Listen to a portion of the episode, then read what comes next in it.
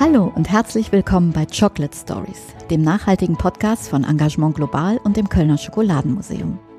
In diesem Podcast geht es darum, warum Nachhaltigkeit und Fairness gerade bei Schokolade so wichtig sind. Ich bin Marika und moderiere diesen Podcast für euch. Zu jeder unserer Podcast-Folgen laden wir immer zwei Schokoladenprofis ein und wir treffen uns ganz real im Schokoladenmuseum in Köln. Unser Thema bei Chocolate Stories heute ist Schokolade geht besser, Unternehmen übernehmen Verantwortung. Und dazu habe ich zwei sehr spannende Gäste. Jelena Radeljic von der Firma Weinrich ist uns zugeschaltet aus Berlin. Hallo Jelena. Hallo zusammen. Und ich habe auch Live-Besuch von Barbara Schimmelfennig von der GEPA. Hallo Barbara. Ja, hallo. Erstmal vorab die Frage, Weinrich ist ein Schokoladenhersteller. Ich kannte den zugegebenermaßen bisher nicht, bis ich mich auf diese Sendung vorbereitet habe. Was ist Weinrich für ein Schokoladenhersteller? Ja, Weinrich ist ein Schokoladenunternehmen. Wir stellen Schokoladen für Private Label Kunden her, das heißt für Marken. Wir sind führender Hersteller im Bio- und Fairtrade Schokoladenbereich in Deutschland und wahrscheinlich auch Europa. Und es ist ein Familienunternehmen, was jetzt in vierter Generation geführt wird. Wir sind gute 400 Mitarbeitende am Standort in Herford in Nordrhein-Westfalen. Gegründet wurde es damals 1895 als Keksfabrik und in den 60er Jahren wurde sich dann auf die Produktion von Schokoladen spezialisiert. Also auch ein ganz alteingesessenes Unternehmen. Und Barbara, du bist von der GEPA. Ja, die GEPA ist nicht ganz so alt, aber im fairen Handel eben schon sehr alt. Also nicht nur alt, sondern auch Vorreiter und Pionier. Die GEPA ist 1975 gegründet worden, vor 46 Jahren. Zum Thema jetzt Unternehmenverantwortung. Die GEPA ist eigentlich ausschließlich dazu gegründet worden, um gesellschaftliche Verantwortung zu übernehmen, nämlich fairen Handel zu betreiben. Und zwar von den großen Kirchen. Wie das genau funktioniert, darüber sprechen wir heute. Und die Verbindung zwischen euch beiden ist Weinrich produziert ja die Schokolade für die GEPA. Ja, genau. Seit ungefähr 2000. Wir kaufen die Kakaobohnen ein und haben natürlich den Kontakt mit unseren Handelspartnern, den Kleinbauerngenossenschaften, die den Bio-Kakao produzieren. Und damals haben wir halt einen mittelständischen Hersteller gesucht, der gemeinsam mit uns dann entsprechend die ganzen Schokoladensorten bio und fair produziert. Und das ist seitdem eine ganz lange und vertrauensvolle Zusammenarbeit.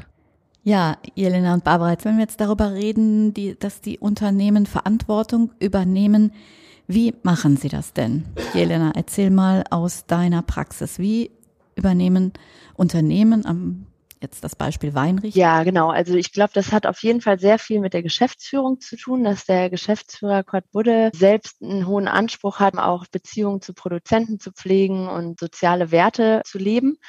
Und wir sind so an der Schnittstelle als Hersteller, dadurch, dass wir aus dem konventionellen Bereich auch kommen ursprünglich, dass wir ähm, Schokolade für die Kunden herstellen, wie sie das möchten und natürlich die Qualität auch an oberster Stelle steht. Und jetzt immer mehr in diese Richtung gehen wollen, wirklich nachhaltig zu agieren und das komplett und nicht nur auf der Rohstoffebene. Und so fängt Nachhaltigkeit ja auch oft an bei so herstellenden Unternehmen, dass geguckt wird, wo kommen die Rohstoffe her, das erstmal zu fragen, wo kommt eigentlich der Kakao her, den wir beziehen. Und wo kommt der bei euch her? Also aus verschiedenen Ländern, also Westafrika nimmt natürlich einen großen Teil an, weil das auch oft der Kakao ist, der UTS Rainforest zertifiziert ist, was unser niedrigster Kakaostandard sozusagen ist.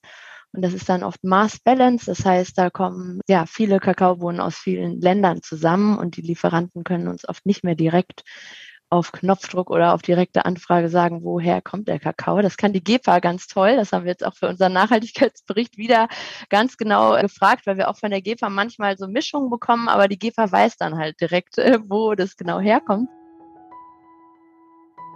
Moment mal. Mass Balance? Was ist das denn? Mass Balance kommt aus dem Englischen und bedeutet im fairen Handel Mengenausgleich. Fair gehandelte Rohstoffe, wie Kakao zum Beispiel, dürfen bei der Verarbeitung mit nicht fair gehandelten Produkten gemischt werden. Derzeit können bei Kakao, Zucker, Fruchtsaft und Tee noch nicht überall auf der Welt faire und konventionelle Produkte eindeutig getrennt werden. Durch einen Mengenausgleich wurde eine Übergangslösung geschaffen. So können auch kleinere Produzenten und Produzentinnen am fairen Handel teilnehmen, die bisher noch nicht komplett fair produzieren können. In der Praxis bedeutet es, dass zum Beispiel fair zertifizierter Kakao auch in Teilen konventionellen Kakao enthalten kann. Dafür aber ein konventioneller Kakao auch in Teilen fairen Kakao. Insgesamt kommt aber die fair zertifizierte Menge des Rohstoffes in den Handel. Dafür sorgt eine unabhängige Zertifizierungsorganisation. Die führt strenge Überprüfungen durch und verfolgt die fair zertifizierte Rohstoffmenge durch die gesamte Lieferkette hindurch. Und jetzt weiter. Und das ist total schön und das wollen wir auf jeden Fall immer mehr machen. Das heißt, der erste Schritt ist erstmal eine Transparenz auch in die Rohstoffherkünfte zu bekommen. Und das bedeutet bei uns schon auch viel strukturelle Veränderungen. Ich glaube, in so einem kleinen Start-up oder auch eine GEPA, die sozusagen aus einem ganz anderen ursprünglichen Gedanken überhaupt gegründet wurde, ist es leicht oder sozusagen erstmal nicht ganz so herausfordernd zu sagen, äh, das ist unser Mindeststandard und jetzt gucken wir mal, wie wir loslegen. Und bei Weinrich äh, gibt schon ganz alte Strukturen und Zusammenarbeit mit großen Lieferanten und Kunden. Und jetzt müssen wir gucken, wie wir die Lieferanten, die Kunden und auch unsere Kollegen und Kolleginnen immer mehr dahin bringen, zu sagen, ja, wir wollen wirklich wissen, wo die Rohstoffe herkommen. Also das ist auf jeden Fall ein großes Thema. Und ansonsten. Wenn, wenn ich da gerade mal einhaken darf, wo wir bei dem Thema sind, wo die Rohstoffe herkommen. Du hast es gerade schon gesagt, die GEPA weiß das ganz genau. Wie ist das, Barbara? Woher wisst ihr das und warum seid ihr auf dem Gebiet so ein Pionier? Ja, der faire Handel hat ja letztendlich als Grundprinzip die Transparenz der Lieferkette und zu wissen, welche Menschen dahinter stehen. Und deswegen ist das immer ganz entscheidend, mit Kleinbauerngenossenschaften im Fall der GEPA zu handeln, wo wir einfach A, nach verschiedenen Fairtrade- und Biokriterien handeln, zum anderen aber auch die Kolleginnen und Kollegen auch hinreisen. Und jetzt im Falle von Weinrich ist es ja so, wir kaufen dann von den Genossenschaften die Rohware ein und lassen die zum Teil nochmal einmal ein bisschen weiterverarbeiten in Masse oder in bestimmte Bestandteile und geben das dann an Weinrich, um dann das Schokoladenprodukt zu machen. Also von daher ist das einfach von Anfang an das Grundprinzip im Kaffee gewesen und in der Schokolade genauso. Ist natürlich auch nicht so einfach bei solchen Produkten wie Schokolade, wo viele Zutaten vorhanden sind. Und das ist uns auch ganz besonders wichtig, dass man eben, also im Rahmen der Verarbeitung die Rohwaren auch nachvollziehen kann, dass das nicht irgendwo verschwindet während der Verarbeitung. Und das ist ja genau der Punkt, wo ihr als GEPA sagt, ja, genau. da gehen wir noch einen Schritt weiter. Genau, als die Fairtrade-Kriterien, wo das erlaubt ist bei Kakao und Zucker. Aber äh, wir sagen, wir möchten auch wirklich sagen können, in der Schokolade ist genau der Kakao, der Zucker von der Genossenschaft drin. Und das ist auch super, dass solche Firmen wie Weinrich, das ist für uns ja auch wichtig, solche mittelständischen Hersteller, die eben die gleichen Werte haben, dass die das auch ermöglichen, dass wir das rückverfolgen können. Das ist ja auch ein Aufwand für euch. Ne? Also denke ich, das ist ja schon mit Maschinen und Reinigen und alles dokumentieren. Und ich weiß noch, dass wir teilweise für Stiftung Warentest oder andere Verbrauchertests alles heranschaffen mussten, die Uhrzeit der Charge und weiß ich nicht was und die Konsche und das konntet ihr uns dann auch entsprechend liefern halt, ne? Weil wir es auch wieder nach draußen geben müssen, um die Transparenz zu zeigen. Also sehr aufwendig. Jelena, erzähl doch nochmal, du hast eben gesagt, Transparenz ist der erste Schritt. Was kommt noch dazu? Also aktuell arbeiten wir auch wirklich an einem Aufbau der menschenrechtlichen Sorgfaltspflicht, was auch im Rahmen des Lieferkettengesetzes natürlich eine Anforderung wird. Zum Glück wirklich, also dass wir jetzt auch wirklich nochmal von außen gesetzlich gedrängt werden, da eine Grundlage zu schaffen. Moment mal. Das Lieferkettengesetz soll für einen besseren Schutz der Menschen- und Kinderrechte und der Umwelt sorgen.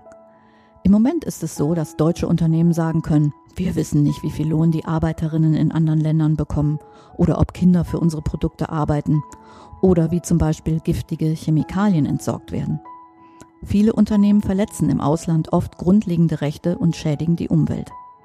Das Lieferkettengesetz verpflichtet Unternehmen, Verantwortung zu übernehmen, ihre gesamte Wertschöpfungskette zurückzuverfolgen und transparent zu machen. Bisher war das freiwillig. Manche Unternehmen machen das auch. Allerdings immer noch viel zu wenige. Deshalb wurde nach jahrelanger Diskussion am 11. Juni 2021 im Bundestag das Lieferkettengesetz beschlossen. Es soll am 1. Januar 2023 in Kraft treten. Allerdings einigten sich die Politiker nur auf einen Kompromiss.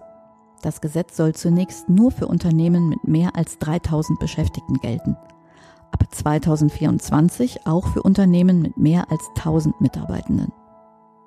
Und jetzt weiter.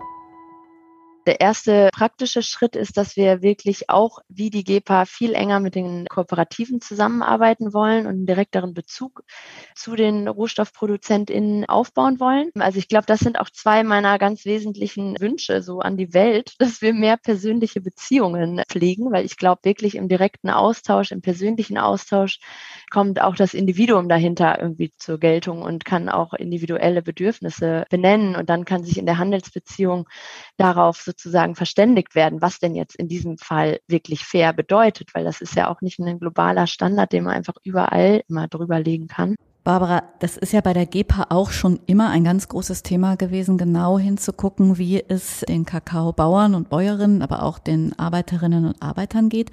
Ihr bessert da auch immer wieder nach und macht neue Sachen. Ihr habt jetzt gerade auch noch mal was Neues gemacht. Die GEPA, wir arbeiten ja mit Kleinbauernorganisationen zusammen, nicht mit Plantagen im Kakao oder Kaffee. Das gibt's nur im Tee mit einer engagierten Teefirma.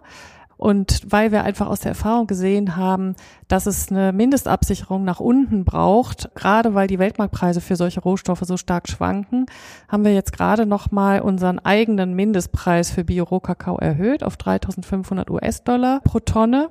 Und damit sind wir dann quasi, ja, mehr als 56 Prozent über Weltmarktpreis vom letzten Jahr. Es gab immer schon Mindestpreise, auch weil wir ja auch im System der Zertifizierungsorganisation Fairtrade International sind, dass es da faire Mindestpreise gibt. Aber wir wollten da nochmal eine Absicherung verstärken. Aber wieso könnt ihr das? und andere nicht. Bei uns ist ja das Grundprinzip, dass es nicht darum geht, rein die Profitspirale weiterzutreiben. Wir müssen auch die Schokoladen verkaufen können und das geht auch nicht in astronomischen Höhen. Die Preise müssen auch realistisch sein. Aber die Leute sind zum Glück immer mehr bereit, das auch zu machen und das auch zu unterstützen. Und man sieht einfach auch bei jeglichen Firmen, es ist immer noch Puffer da. Es ist häufig immer noch was dran zu drehen, so dass man auch, wenn man das will und da auch bereit dafür ist, auch entsprechend mehr zahlen kann. Zum Beispiel haben wir auch für eine Genossenschaft in Sao Tome damals die Biozertifizierung finanziert und die konnten dadurch auch höhere Preise erzielen und strahlt auch auf das Land, auf die Insel selber aus. Also sie vertreiben zwar einen Großteil an uns, aber für die anderen Dinge hat es dazu beigetragen, dass generell die Preise im Land für Rohware gestiegen ist. Also das erleben wir halt oft, dass die Genossenschaften, die selber dann so gestärkt sind und Akteur werden durch den fairen Handel, durch die besseren Preise, das strahlt in die Region und dann wollen andere auch die Preise haben, also die andere Genossenschaften und dann trägt das auch dazu bei, dass generell sich das Niveau anhebt und das sind alles solche Auswirkungen des fairen Handels, die alle noch hinzukommen quasi zu den erhöhten Preisen an sich. Du bist jetzt schon so lange bei der GEWA, 26 Jahre, hast du eben erzählt. Bist du zufrieden damit, wie weit ihr gekommen seid? Ist das relevant, was ihr geschafft habt? Wo steht ihr da? Also ich glaube, umsatzmäßig gibt's natürlich viel größere Firmen und auch rein Mitarbeiterinnen und Mitarbeiter mäßig gesehen, wir sind so 170 Mitarbeitende. Aber wenn man sieht, was das in Politik und Gesellschaft für eine Ausstrahlung hatte, dass heute äh, letztendlich überhaupt ein Lieferkettengesetz Thema wird. Da haben ganz viele politische Organisationen ja auch mit Kampagne gemacht, auch internationale Zusammenschlüsse, das Forum Fairer Handel, der Zusammenschluss des fairen Handels in Deutschland. Aber die GEPA hat da mit Sicherheit auch einen großen Einfluss gehabt, dass überhaupt hinterfragt wird, welche Menschen stehen hinter den Produkten, von wem kommen die Rohwaren, wie werden sie angebaut, dass sich heute kein Unternehmen mehr leisten kann, da ohne in der Öffentlichkeit kritisiert zu werden, gravierende Verstöße einfach mal so durchzuführen. Du hattest uns auch ein paar Zahlen mitgebracht, als es hier angefangen hat mit 1,3 Millionen Umsatz in 40 Weltläden und heute seid ihr bei 81 Millionen und 800 bis 900 Läden. Also da kann man an Zahlen auch absehen, was ihr geschafft habt. Wobei man muss dazu sagen, das wird jetzt nicht alles in den Weltläden der Umsatz gemacht. Am Anfang gab es ausschließlich die Weltläden. Inzwischen sind wir schon 20 Jahre in Super- und Biomärkten und auch so im euch auch außer, ja genau ne? Außerhausbereich, also Firmenkantinen, Gastronomie und natürlich auch äh, im Online-Bereich aber die Weltländer sind quasi dieser Motor der ganzen Fairhandelsbewegung, ne, weil die das einfach das Thema seit Jahrzehnten vorantreiben. Jelena, wie geht es dir bei Weinrich als junge Beraterin im Bereich Nachhaltigkeit? Bist du damit zufrieden? Sagt er, wir schaffen da eine Menge, es ist relevant. Wie beurteilst du das Thema? Also relevant finde ich es auf jeden Fall. Ich bin wirklich so mit vollem Herzen Nachhaltigkeitsbeauftragte und das heißt, dass ich immer kritisch sein muss. Und das heißt, ich sehe eigentlich in erster Linie immer alles, was wir noch nicht geschafft haben. Und mir fällt es dann ganz schwer, die ganze ganzen Erfolge zu berichten. Ich finde schon einen Erfolg, dass wir im Unternehmen also dass diese Abteilung geschaffen wurde und wir sind jetzt nach vier Jahren sogar drei Personen, drei Frauen äh, mit 30 Stunden die Woche arbeiten wir. Wir haben jetzt seit Februar eine, die sich wirklich um das Thema Rohstoffprojekte auch kümmert. Das heißt, wird von den Kunden natürlich auch sehr gut wahrgenommen und wir haben immer mehr zu tun. Also am Anfang konnte ich wirklich in Ruhe von meinem Denken heraus entwickeln, was wollen wir tun, was sollten wir tun und ich merke, das stößt auf immer mehr Resonanz, was natürlich gut ist, weil es einfach viel bewegt im Unternehmen auch, dass die Mitarbeiter Mitarbeitenden und Kolleginnen merken, okay, das kriegt jetzt hier wirklich einen Prioritätsfokus, aber letztendlich können wir auch ähm, politische Arbeit mehr mitleisten, was eben ja auch genannt wurde, dass das auch ein sehr wesentlicher Beitrag ist. Wie könnt ihr politische Arbeit leisten? Ja, beispielsweise durch die Mitgliedschaft im Forum Nachhaltiger Kakao, da ist ja das BMZ auch vertreten, also verschiedene Ministerien, NGOs, Industrie, also herstellende Unternehmen, aber auch äh, der Handel und Zertifizierungsorganisationen. Und da wird sozusagen geguckt, wie wir in Deutschland als deutscher Schokoladensektor Bedingungen verbessern können. Und das sind natürlich wirklich viele große Diskussionsrunden und äh, manchmal denke ich auch, hm, was ist jetzt wirklich äh, bewegt? Also da sehe ich natürlich noch sehr, sehr viel Luft nach oben. Genau, lass uns doch mal teilhaben. Was wünschst du dir denn da noch? Wo ist die Luft nach oben oder wo sagst du hier, das muss noch alles angepackt werden? Ich finde eine Transparenzpflicht tatsächlich sehr wichtig, dass die Unternehmen auch berichten, wie viel äh, Prozent ihres Kakaos ist denn wirklich wie zertifiziert im besten Fall auch, woher kommt der Kakao. Also da sollten eben auch die Zwischenhändler natürlich immer mehr in der Lage sein, uns das auch schnell geben zu können. Und grundsätzlich, ja, die Gesetzesgrundlage. Also ich bin auch totaler Fan grundsätzlich von der Idee von einem Lieferkettengesetz dass wir keinen Konsum und Wettbewerb auf dem Rücken von Kleinstbauern und Bäuerinnen und der Umwelt, die wir alle benötigen für unser Leben, austragen. Und der Wettbewerb ist einfach auf einem zu niedrigen Preisniveau, glaube ich, aktuell. Wir in Deutschland sind zu günstige Preise gewohnt. Und alles andere verlangt sehr, sehr viel Engagement, Glaubwürdigkeit dieser Marken. Und da ist wirklich, das wollte ich auch zu dem Punkt eben nochmal sagen, die GEPA wirklich ganz weit vorne, glaube ich. Und das finde ich halt total schön, äh, selber auch zu sehen, dass die GEPA halt wirklich so sehr, eine sehr gute Haltung, glaube ich, bewahrt und bewahren kann auf diesem harten Wettbewerbsmarkt. Jetzt ist aber natürlich immer so die Frage, man kann sich jetzt so, ne, ich als Konsumentin leicht hinsetzen und immer fordern, ja, die Unternehmen müssen Verantwortung übernehmen. Was brauchen denn die Unternehmen als Unterstützung, damit sie auch die Verantwortung übernehmen können? Oder was muss passieren, damit auch in einem größeren Stil Unternehmen Verantwortung übernehmen? Also ich glaube, dass bestimmte Wettbewerbsregeln auch auf dem Markt vielleicht ein bisschen angepasst werden müssen. Ja, das sind, glaube ich, schon dann Prozesse, die letztendlich dazu führen, dass die Hersteller und wahrscheinlich eben auch die Lieferanten es sehr schwer haben, ne, Preise zu halten, also faire Preise auch zu bezahlen. Also das sind so gewisse, das Thema unlautere Handelspraktiken ist so ein Stichwort. Wir finden das natürlich auch total wichtig, weil gerade durch dieses intransparente Subunternehmer, Subunternehmer, Subunternehmer, keiner weiß mehr genau, da kann natürlich auch Missbrauch und alles Mögliche stattfinden. Und deswegen ist das Lieferkettengesetz halt ein Schritt, aber es reicht uns auch teils noch nicht, weil bestimmte Dinge noch nicht wirklich verpflichtend festgelegt sind und weil jetzt auch das noch nicht so für kleinere Unternehmensgrößen gilt. Aber es ist auf jeden Fall Fall ein ganz, ganz wichtiger Schritt.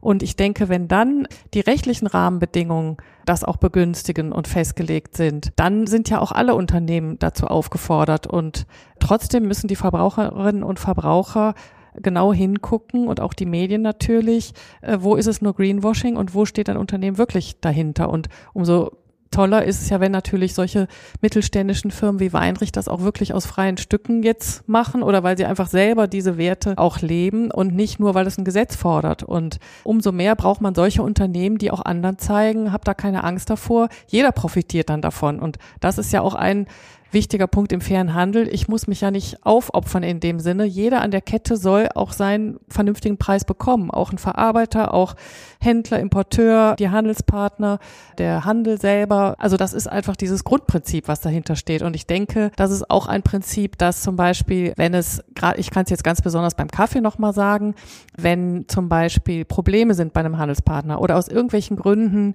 ist da vielleicht durch Klimawandel Ernteprobleme oder irgendwas ist zu zu spät gekommen oder es gibt Bohnen, die vielleicht nicht ganz so toll sind, dann wird auch versucht, eine Lösung zu finden und nicht einfach irgendwelche Strafen festzulegen und Strafpreise zu zahlen. Es geht einfach beim Fernhandel um ein ganz anderes Miteinander im Handel. Klar, also grundsätzlich ja. eine andere Haltung. Ja, und das müsste eigentlich verinnerlicht werden, weil das für Unternehmen, weil das natürlich auch die Mitarbeiter profitieren davon. Die möchten natürlich auch junge Leute wie du oder so möchten auch lieber bei so einem Unternehmen arbeiten, als bei jemand, wo alle nur geknechtet werden oder wo man das Gefühl hat, da werden alle nur schlecht behandelt. Und ich glaube aber aus der Erfahrung, nach den ganzen Jahren sind wir jetzt in einer gesellschaftlichen Debatte und Situation, wo die Zeit äh, so reif ist wie nie zuvor für solche Themen. Also wo die Chance dafür ist, das auch umzusetzen, eigentlich wie nie zuvor so dermaßen in so eine Richtung solche Dinge unterstützt werden, einfach weil die Leute es auch möchten, weil die Konsumentinnen und Konsumenten es auch möchten.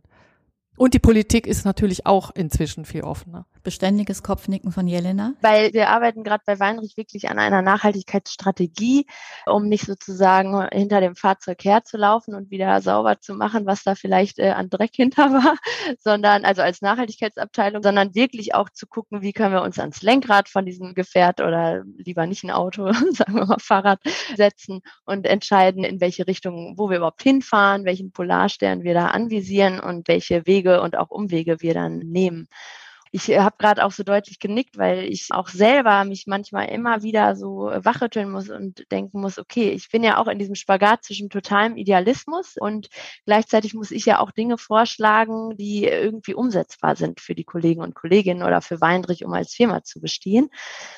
Und trotzdem, genau, muss ich mich immer wieder wachrütteln, dass wir wirklich ambitioniert bleiben und das wirklich richtig ernst nehmen, dass wir einen kleinen Schritt weitergehen, als uns bequem ist. Weil ich glaube wirklich, dieses Thema Klimawandel und die soziale Schere sind einfach Themen, die uns irgendwann eh wieder einholen mit anderen Problemen. Also das Thema Klimaflüchtlinge als Beispiel jetzt nur. Das ist ja schon einfach was, was dann hier wieder zu großen Spaltungen auch wieder führt. Wie geht man damit um? Und ich glaube, wenn wir wirklich es ernst meinen, dann müssen wir alle jetzt richtig ambitioniert werden. Und weil ich finde auch, es wird sehr viel geredet, sehr viel auch gemacht ja schon und ich sehe auch die Zeit jetzt sehr reif.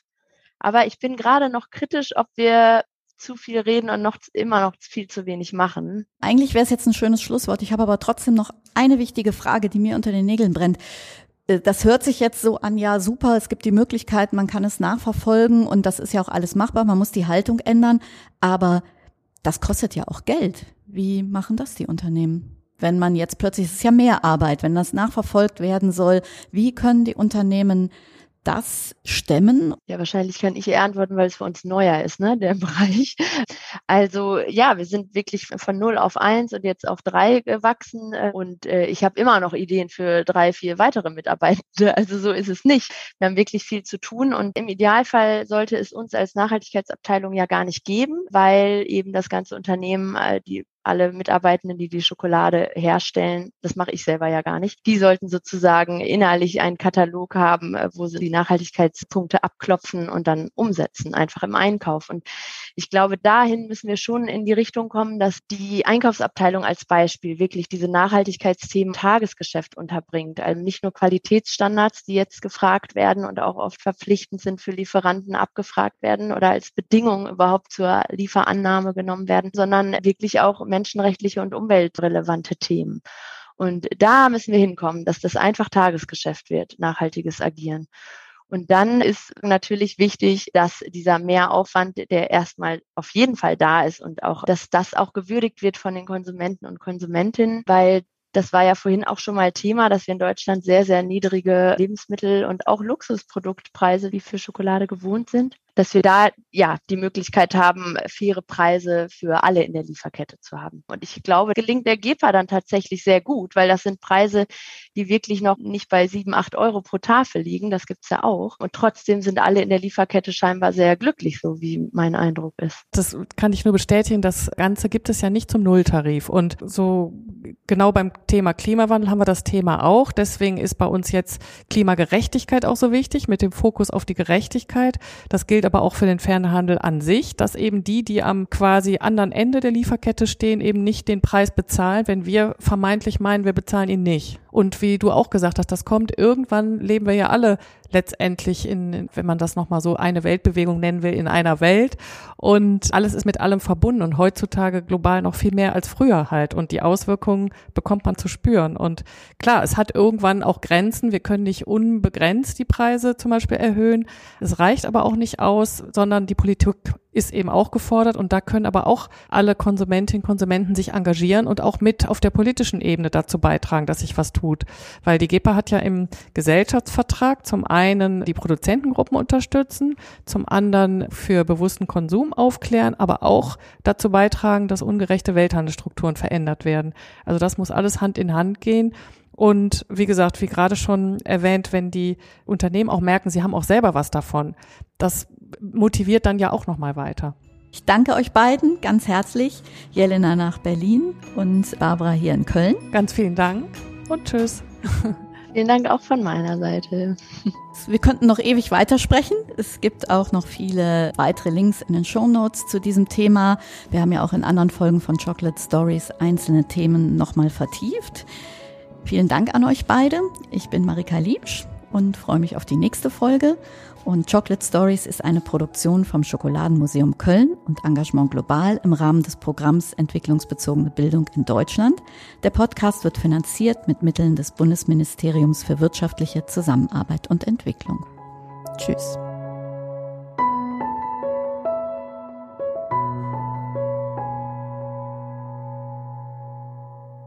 Dies ist eine Produktion von podcaststudio.nrw.